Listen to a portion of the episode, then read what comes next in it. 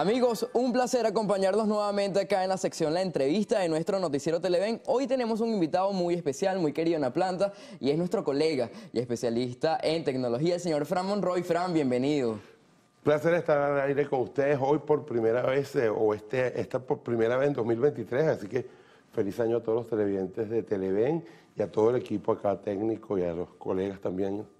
Feliz año, Fran. Sí, señor, un año que además va a prometer mucho en tecnología, pero que ya el año pasado fue muy bueno para ustedes. Justamente de eso que me estás diciendo. Mis fuentes me dijeron que ya están haciendo pruebas de lo que es la, tecnología 5G en Venezuela y 4G más 4G Plus. Háblame de eso, cómo estamos comenzando el año acá en Venezuela. Lo primero que te quería decir era eso, felicitar a Televen, que fue el primer canal de señal abierta con una señal en HD que le estrenaron el año pasado para el Mundial y muy buen trabajo que hicieron en el Mundial. Así que felicitaciones a Televen, que hizo muchas cosas buenas en 2022. En 2023 sí, empezamos por allí. Este año veremos en algún momento, más temprano que tarde, el inicio del 5G. También es un avance interesante porque tenemos, vamos a tener en ambos casos mayor velocidad de navegación, algo que se estaba quedando atrás en Venezuela, la velocidad de navegación móvil. y vamos a tener además planes de navegación mucho mejores, con bolsas de datos más grandes lo cual nos va a permitir sobre todo el desarrollo de mayor, eh, mayores cosas en la calle. Nosotros somos una economía que está basada en, las transacciones electrónicas. El 98% de las transacciones en, en nuestro país son electrónicas y por ello necesitamos de una buena conectividad para que no se te caiga justo la conexión cuando estás haciendo el pago móvil o cuando estás usando una aplicación de pedidos o de. Y es muy importante porque este, este tema es pilar en el mundo pero bueno, ya, ya para nosotros es algo que, es innovador en el mundo, quizás ya tiene mucho tiempo, para nosotros apenas está llegando, pero es un punto muy importante. Y justamente con la llegada de la señal 4G Plus, con la señal de, la, de, 5G, también están llegando algo muy importante que lo finalizamos en el 2022 y fue los eSIM, que también es una noticia del pasado en el exterior, pero para nosotros es algo súper innovador. Mira, ¿Cómo va eso? Ah, interesante esto, porque el eSIM no estaba en el radar venezolano. De repente, Apple, que siempre es un dinamizador del mercado, lanza para Estados Unidos el iPhone 14 solamente con Steam. Y el mercado pidió que las operadoras se pusieran las pilas y pusieran a correr. Tanto así que tuvieron que hacer pruebas prácticamente en dos meses y en diciembre del año pasado ambas operadoras lanzaron el SIM. No hay mucha diferencia entre un SIM convencional y un SIM como el de este teléfono. La única diferencia es que en este teléfono ahorita la conectividad es sin un SIM físico. No hay mayor diferencia, quizás una poquita eh, mejora en la velocidad. En conectividad. En conectividad y que también una mejora en, sobre todo en, los, en, sitios cerrados. En este momento estamos acá en Televen, en un estudio que tiene una parrilla, que más hay varios pisos arriba, y está, y está con señal bastante bien. Hemos hecho pruebas en el metro, hemos hecho pruebas en sitios... y si eh, funciona, por lo menos en el muy bien.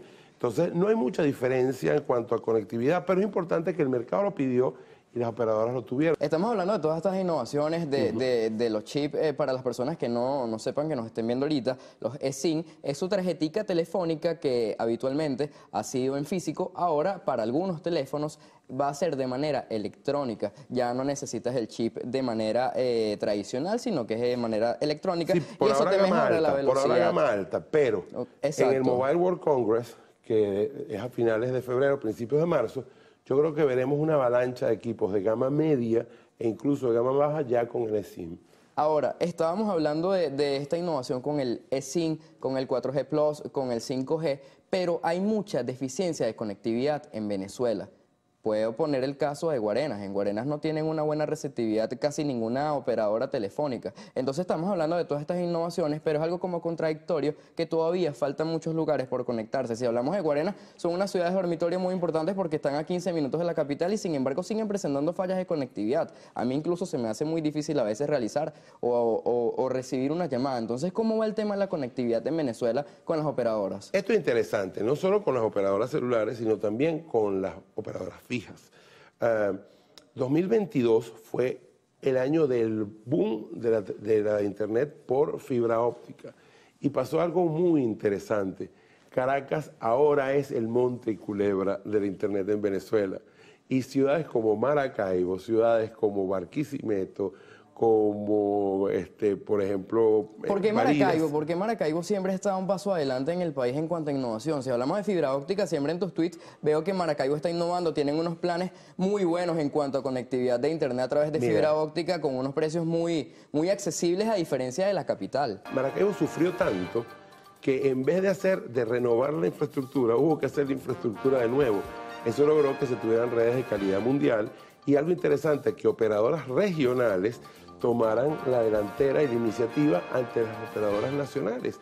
Allá se da el caso que las grandes operadoras nacionales, eh, sobre todo de, conexión fija, están por detrás en números que tres actores regionales. Y esto fue algo que estuvimos viendo mucho en 2022, cómo los regionales tomaron eh, y dinamizaron los mercados en el interior del país. Por eso es que Caracas se ha quedado un poco atrás y por una cuestión de permisología, pero eso lo podemos hablar después. lo vamos a hablar ahorita, vamos a hacer una pequeña pausa comercial, amigos, porque venimos con un compromiso, pero Francis, seguimos hablando de las cosas positivas. Hubo una contracción desde el 2016 hasta el 2020 en cuanto a las líneas telefónicas. Eso me lo respondes en la próxima parte. Ustedes no se despeguen en nuestra señal de Noticiero Televen. Ya venimos.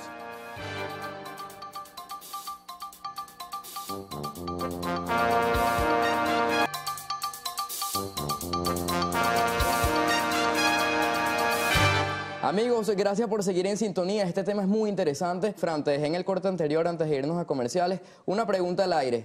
Registrábamos un déficit en cuanto a, las líneas telefónicas. Se habían perdido la mitad, según una encuesta que, obtuve, eh, desde el 2016 hasta el 2020 y ahorita se está dando una recuperación en el parque de la telefonía celular. Coméntame cómo va ese tema. Mira, interesantísimo algo. Eh, las telecomunicaciones están ligadas seriamente al Producto Interno Bruto. En los peores años de nuestra, nuestra crisis, entre digamos 2016 2020, el parque de celulares, las líneas celulares, se perdieron casi la mitad entre la gente que emigró eh, y las dificultades económicas. Eso hicieron que el mercado prácticamente cayera a la mitad, de un 102.7% de penetración que había en 2009, es decir, había más líneas que venezolanos. Eh, pasamos a un 53% hacia finales de 2020. Entre 2021 y 2022 se registró un promedio de 300 mil líneas nuevas. ¿Por qué esta diferencia entre una operadora y otra? Mira, este año 2023 vamos a tener a las tres operadoras remando con planes de mercadeo con planes buenos, económicos, porque si lo comparamos con el exterior, hay paquetes de gigabytes que a veces no superan los 4, 5 dólares o euros y aquí en Venezuela es muy costoso. Pero ahí hay una sorpresa, ahí, no puedes comparar peras con manzanas. Y te lo pongo comparándolo con la televisión. Eh, fíjate, en Venezuela ahorita hay una indefinición entre la televisión digital eh, abierta y la televisión analógica. En ese espectro de 700 MHz, donde está la televisión analógica, están unas bandas importantísimas para el desarrollo de la, telefonía, celular. Y además hay otras cosas que necesitamos. Eh, por ejemplo, puntos de acceso únicos, los llamados IXP, dentro de Venezuela. Por ejemplo, si yo te voy a mandar a ti un mensaje eh, de WhatsApp y yo tengo la operadora A y tú la operadora B, eso en vez de ir dentro de las redes en Venezuela, eso va desde, por ejemplo, desde aquí, desde esta silla hasta Miami y regresa de Miami hasta aquella silla. Entonces, todo ese vueltón para simplemente decirte, ya voy para allá. O, clásica, o, la clásica mentira, voy saliendo.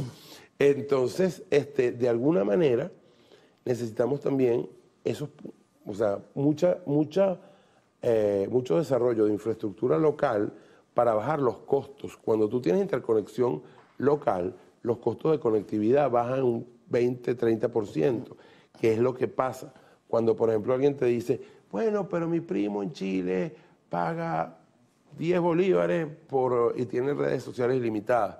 Claro, hay una interconexión que hace que esos mensajes no salgan de Chile o no salgan de Argentina o no salgan de España.